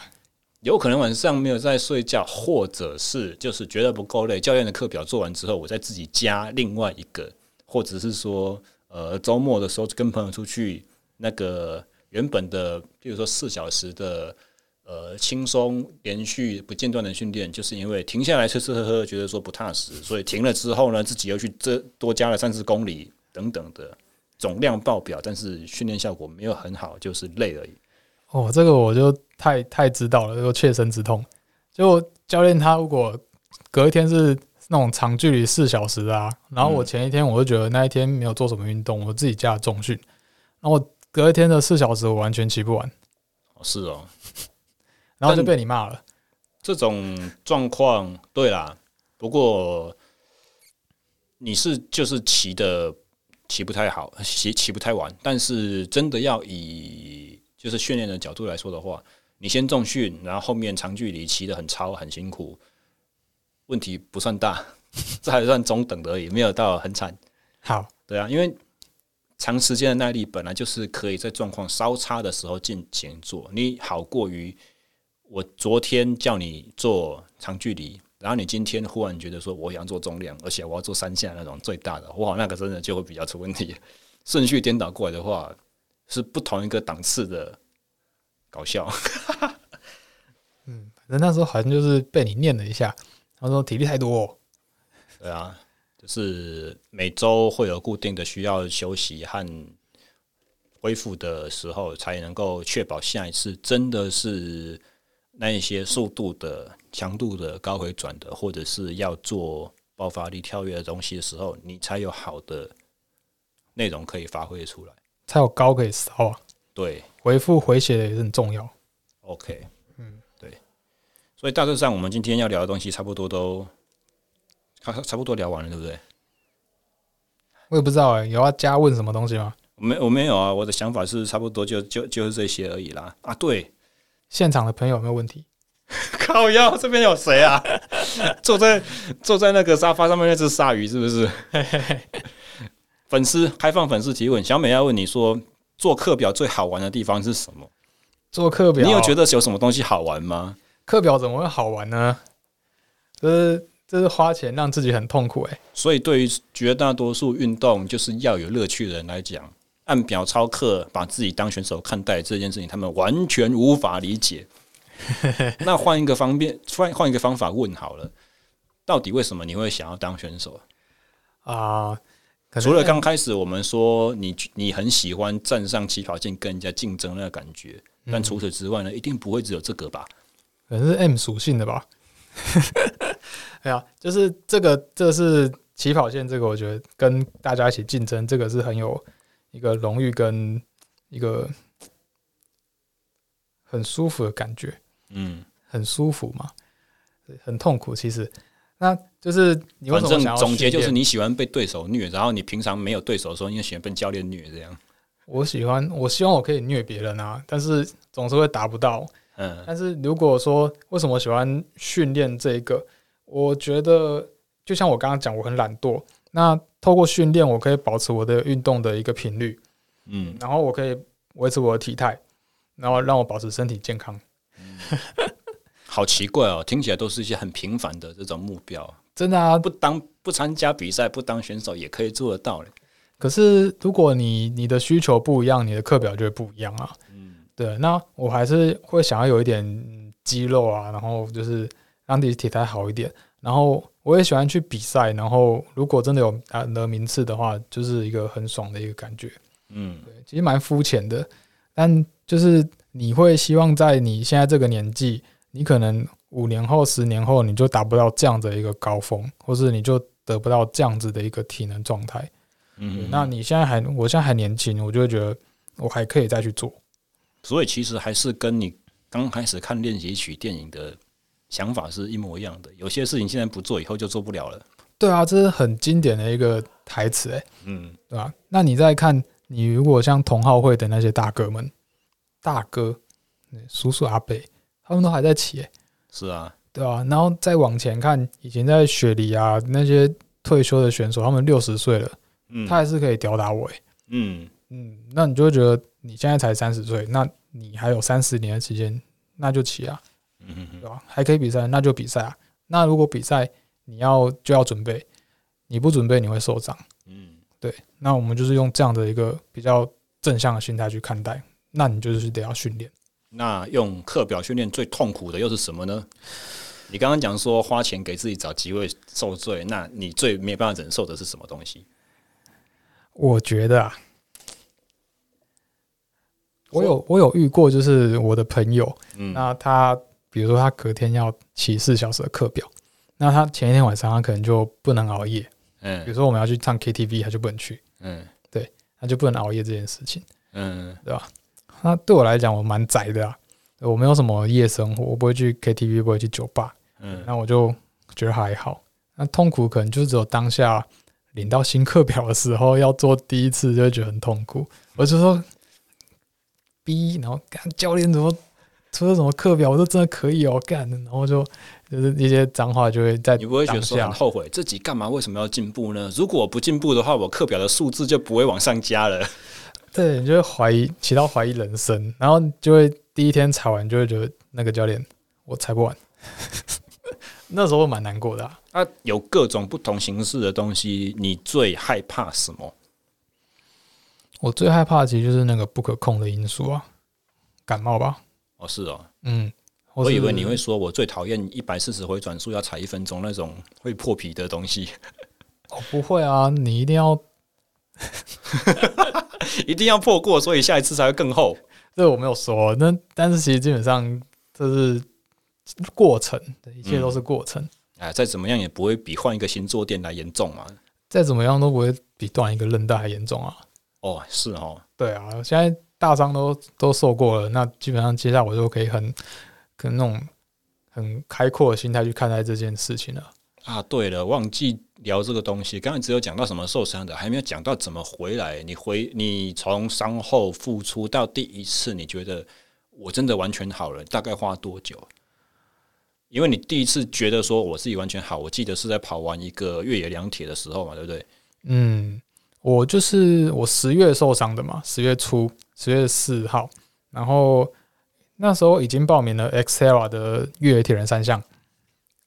那哦所以是在逃税了呀，没在有办三法。对你头都洗下去了。那其实也是把它当做一个目标，它刚好在差不多六个月，嗯，那也是差不多一个复健的一个周期，就是一个物质是跟人讲说这样子是理想的回场的时间就对了。嗯，回场时间要看你这六个月的状况。嗯对，那你我要去比赛的前一个月，基本上都是有一种像是在验收期的概念，哎就叫那个物理治疗师就会帮我看一下哪些动作，那我发力有没有正确，我有没有开始跑起步了，嗯我跑步的方式有没有对。嗯那那一个月五嗯二月的时候，就是开始在做这些事情，去做准备要准备比赛这件事情。但是你的好处是你没有开啊刀，所以你不会经过很长一段时间，你连弯膝盖的柔软度都回不来的那种程度。有诶、因为我还是有固定吸支架，哦我固定了一个月。嗯，然后会很难过是膝支架拿下来之后，其实你脚是不能动的，嗯我连弯都不能弯，我连九十度都弯不到。好惨哦。对，那当然就是他们就说复健嘛，嗯那复健就是去凹角度啊，嗯嗯，凹角度，然后包括去做一些呃你医疗上的复健跟物理上的复健，嗯然后 X 光，哎、不是 X 光，红外线啊，那些电疗那些都要做每天，然后再来去做其他的核心的训练，包括你的唤醒你的肌肉的训练，因为你固定了一个月之后，你的脚已经萎缩了大概二分之一，这么多，超2分之一，多，对，靠，少说也有四分之三，呃，四分之一以上，嗯对，小了一圈变超细的，然后你就是要把那些肌肉会练回来，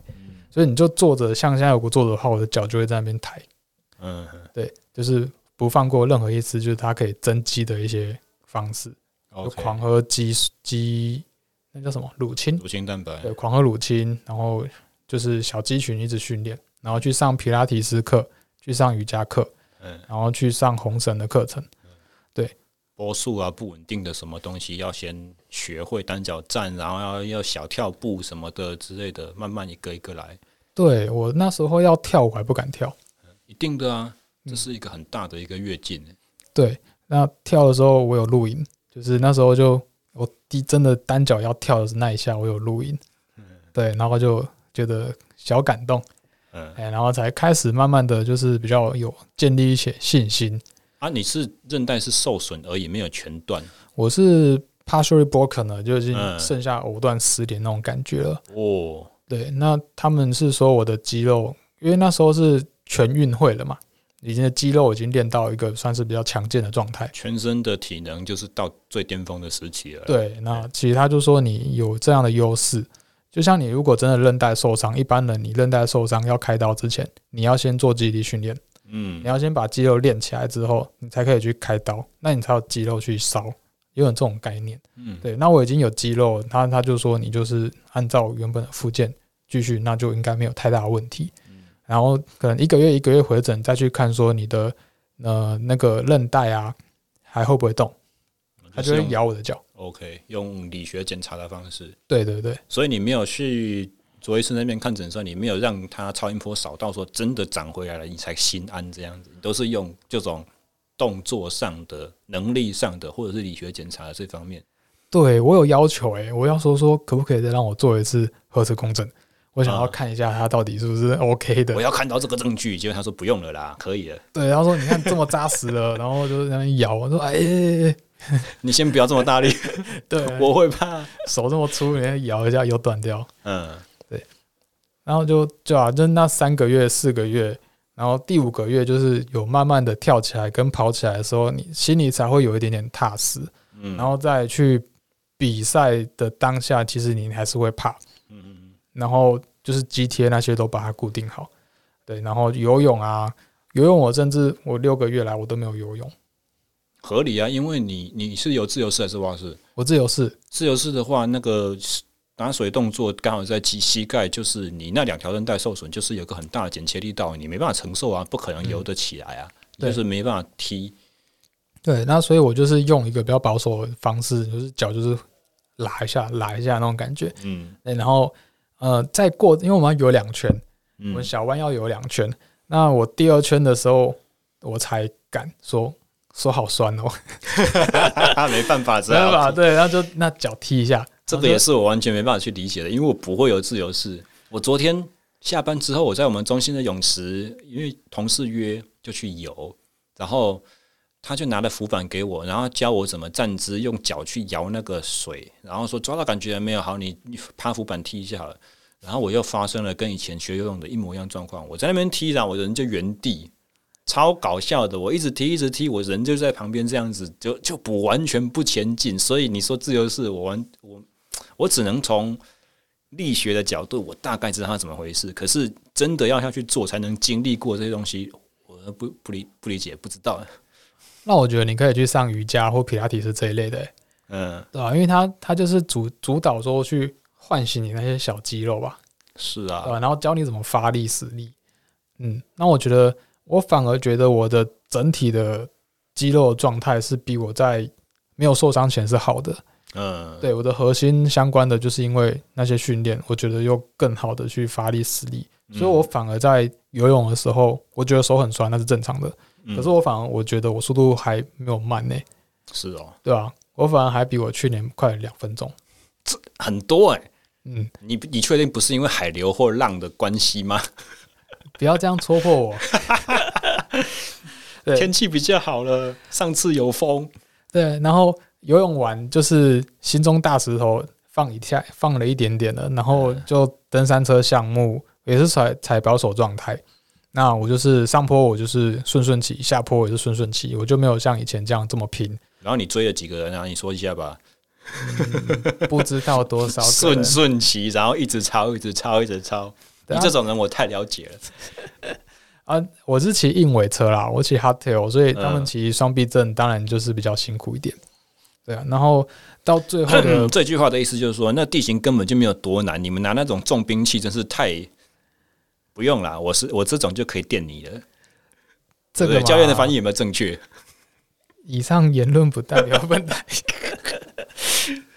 呃，那个场地，你如果骑双避震的车，其实你可以骑更快。哦如果下坡的话，对嗯你就可以更好的去。然后还有那个河床，河床有鹅卵石，嗯，对，你可以更省力。好啦，一一切都是一样，我想象得到，但是我没有做过，所以我只好信你的 了。要来骑了啦，不要啊！ 我玩的项目还有个攀岩呢，那么累，对不对？不会，我也有越野跑啊。哦，好，对啊，我等我体型跟你差不多，我登山车可以借你。要掏出来比就对了呢。对对对对，对啊，然后最主要的大魔王还是越野跑啦，嗯，对吧、啊？越野跑你要下坡，基本上你就很吃膝盖。而且好像终点前是不是也有跑河床啊？有啊，哦，对啊。那我就是压死！我刚开始还只敢用走的，嗯，然后走的时候就觉得，嗯，看一直被超越，然后 我就就是你知道那个心里又作祟，然后啊，不然试一下好了。然嗯，后我就六分速，哎、微微的跑起来，然后下坡稍稍的跳起来，好像还可以。嗯，然后我就是一直在试，一直在试。那总共十一 K 吧，嗯我到中后段我就看了一下配速，前面都大概七八，嗯，后面就有到五六。哇塞，对，五六很快呢。因为我下坡，你现在在，讲的五就是五分钟、速六分钟以内可以跑完一公里的这个对，时，五分速六分速，然后是在越野的路上。对，所以这种换算时速就是将近十二啦，十一公里、十二公里每小时。各位听众，你想想看，你在健身房跑个时速十一，用跑步机坡步坡度不要多，就调两趴就好了，这就已经很累了。你还不用去管地形，你还不用去担心说我跳这一下会不会怎么样。你你不能所这以样算啊。越野，跑五分数呢？但你有上坡嘛？你有下坡啊，我上我上坡不慢嘛，哦那你下坡再快一点，你就可以拉回来那个平均时速啊。嗯那就是在下坡的过程中，自己一点一点的慢慢的建立起信心，然后到最后真的跑回终点，然后就直接眼泪喷出来，然后就是嗯我看我完成了，这样就觉得真的觉得自己的膝盖好像有这样子回来了，嗯对。但是其实你自己有底，说你的已经受过大伤的膝盖其实是不可能百分之百恢复，嗯，你有八九成基本上都是很好的恢复了，嗯嗯对吧、啊那剩下的就是我们之后可能要打篮球，你就是要更注意。嗯对，，你要越野跑，你要更注意一些辅助的东西都要用到。所以在这些参赛的过程中，你有没有哪一哪一个目标？譬如说我就是想要达到什么名次，或者是我要干掉哪一个我觉得之前很崇拜的选手，我才认为说我的比赛是嗯有到一个坎的这样子。嗯，我觉得哦，譬如说，你有没有觉得 Xterra 这个系列的分站赛，你要拿一站进到上到颁奖台，或是拿到第一名？这个心态我有转变呢、欸以前是哦我真的，我那个组别是江彦庆的组别，就是越野小王 子。那你要打败他，基本上是不太可能。可是但你跟他差多少？我跟他差了，应该没有半小时，嗯几十分钟吧。 ，OK，然后我那时候的目标是拿到世锦赛资格，嗯对，去年那我有拿到，我就 OK 分二，对，但是因为疫情的关系就取消了。是直接取消，没有延后啊。他们有继续啊，但是因为台湾那时候正值就是高峰，疫情高峰，哦，也对没就得没办法练。出去。对，嗯那这一次的越野赛，我完全就是放在完赛，嗯，对，所以有一种意想不到的体验过程。那、啊你说游泳反倒快啊？总总成绩嘞？总成绩跟上一次比差多少？我看一下小超，请看 VCR。这个时候我们要有一个那个背景音乐这样子。这个就不会录进去了，会啊，要不要剪是看我自己的。这个都没有意义，还要录。噔噔噔噔噔噔噔噔噔这一次完赛噔噔噔叮咚叮，你没有对着麦克风啊，我听不见你在讲什么啊。这一次完赛是四小时十二分，嗯，上一次是三小时五十五。三小时五十五，四小时十二。嗯，不到二十分钟，慢不到二十分钟。对啊，那还是蛮接近的耶。以百分比来讲的话，就是十趴以内的差别，嗯，就分二变到分五了。啊还是很 OK 啊。对啊，嗯，好啦，所以就是在出国去柬埔寨之前，最后的一个重要的里程碑。对啊，然后也是因为这样子的关系，我才真的觉得说，我现在不不用再去跑那些附件了。那我也是以一个健康好手好脚的状态去到国外工作，要不然那边医疗资源其实很落后。哦，对，所以因为这件事情有对你出国的计划延后吗？还是嗯，其实有诶、我那时候已经做好打算，就是呃，如果真的受伤了，我又不小心在赛事过程中，他韧带直接给我又断掉，怎么办？我都有都有做好那些心理准备，这样就算是这样子，你还是下去比耶，立马就骨为啊，因为我的整个受伤到附件，我都是以这个赛事为目标，嗯，那我只是拼完赛，所以我并没有很大力的去去跑，我只是拼完赛，然后我就分五了，不好意思了，大家成长成长。没有在越野项目里面，大家其实不会把名次放得太重，所以相对的，你只要很拼，你基本上就可以有比较前面的成绩。嗯对，在越野的氛围是这样子。嗯嗯那嗯，在公路赛，大家其实真的，我有感受到的是，大家来就是被输赢啊。连包含公路车和越野脚踏车、登山车，好像都是这样子。因为我嗯就我所听说的和我们看到的一些脚踏车的赛事，都会现场有啤酒，然后有人变装，有什么的，哇，这公路赛都没有。对啊，那其实这这是一个很好的开始，因为嗯大家看到有趣，会想要去试，对包括 S Terra、X Trail，然后 Lava，他们都有尝试要去办比赛。那这就是让整个基数变成长的一个关键。那嗯基数成长之后，你才有更进阶的进阶的赛事。诶，那、忽然我想到一个东西，你现在是以选手的身份参加，如果哪一天你不当选手，你会不会想要用其他的方式去继续协助这些赛事的推广？会啊，其实我去年的时候我就跟他们讲说，如果要那个 Diggy 的时候，就是要嗯除草的时候，嗯我会想去，或是在整件赛道的时候会想去，嗯，对吧、但后来就是啊也是工作，就是忙，然后就啊又没有去，就时间就赶不到，嗯对吧、可能刚好安排了课程那类的， ，OK，对吧、或是说就是你主要就是让这件这个东西让更多人知道，就是负责一直哄上这样子，嗯也是一个嗯帮助。 OK，好了，最后我们很恭喜永仁在出国之前完成了他一个复健的一个重大里程碑，然后又借由出去柬埔寨工作的这个期间，放了一个训练上了，放了一个很舒服的长假，四个月不少，对啊，但是还是有维持着很。多的体能活动，你看吴哥窟诶，用骑脚踏车的方式来逛，然后一天就是四个小时。那边气候跟台湾比起来怎样？很热，更热哦。更热，因为它其实你是热带，应该是东南亚热带国家嘛。嗯，对，那它就是它只有夏天跟 夏天。那它夏天有细分，就是会下雨的夏天跟没有下雨的夏天，就这样而已。哪一个你比较喜欢？嗯，当然是没有下雨的夏天啊，哦，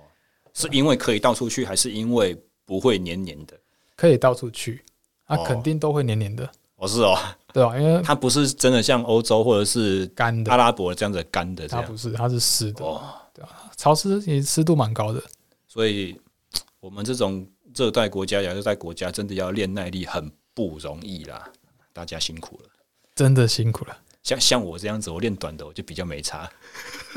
但你就一下下而已啊，我们很很久很久很久。我只想要一下下而已。哎、好啦，那非常感谢有人今天到节目上面跟我们分享这些东西。之后，明天明天场地残奥会刚好是短的，你不擅长的东西要来了。哎、这个期间你的车都放在哪里？你拿拉回屏东了吗对我都放在家里面， ？OK，对吧？我觉得明天很重要欸诶、因为这是我真的是受伤后第一次踏到场地赛，嗯，OK，嗯，就上去动一动，感受一下。好，感谢你今天的分享啦。接下来要正规开始回复到训练的行列了，然后明天做一个开场，这样我以为你说现在接下来要回到我们的重点，一小时五十几分了，还有什么重点要讲？ 吓我一跳。没有了。OK，呃，喜欢我们这档节目的朋友，帮我欢迎帮我按赞、留言、追踪和订阅哈。然后，好不容易这集这集节目在很临时的状况之下又做出来了，下礼拜的体题材在哪里呢？我还不知道， 麻烦大家多多跟我建议。好触触及力新低，没有啦，没有到新低啊。我比较好奇的是，我的书里面有放我节目的 QR code，、欸、可是我书卖了几本，我的 podcast 的收听数好像没有增加的感觉，这个也稍稍的小挫折。不然的话，最近其实我还蛮开心的，它、啊原本买书的就是你的受众啊。不见得哦，有有真的有多的人进来，哦，哎、我忘记带我的书来了，啊，你有买哦？我有啊，我想说你在国外你应该买不到才对，还是我应该要等你送我？对啊，应该要送你一本啊，对不对？哎、两本没关系啦。不好意思，我刚好刚好送完了，我我回去看看那个新的公关书到了没有？嗯，那个有限有限制，有我我八月八号回台北那一周，我还要拿一个行李箱去拉、哎，哇塞，对啊，没关系，我明天场地再拿去给你签。哦，你要确保我两百冲下来，我手还有力气拿笔哦，不要连握把都握不住这样子。哦，好， OK，感谢大家的收听，我们下周时间呃同一时间没有这个东西，好，下周再见，大家拜拜。拜拜。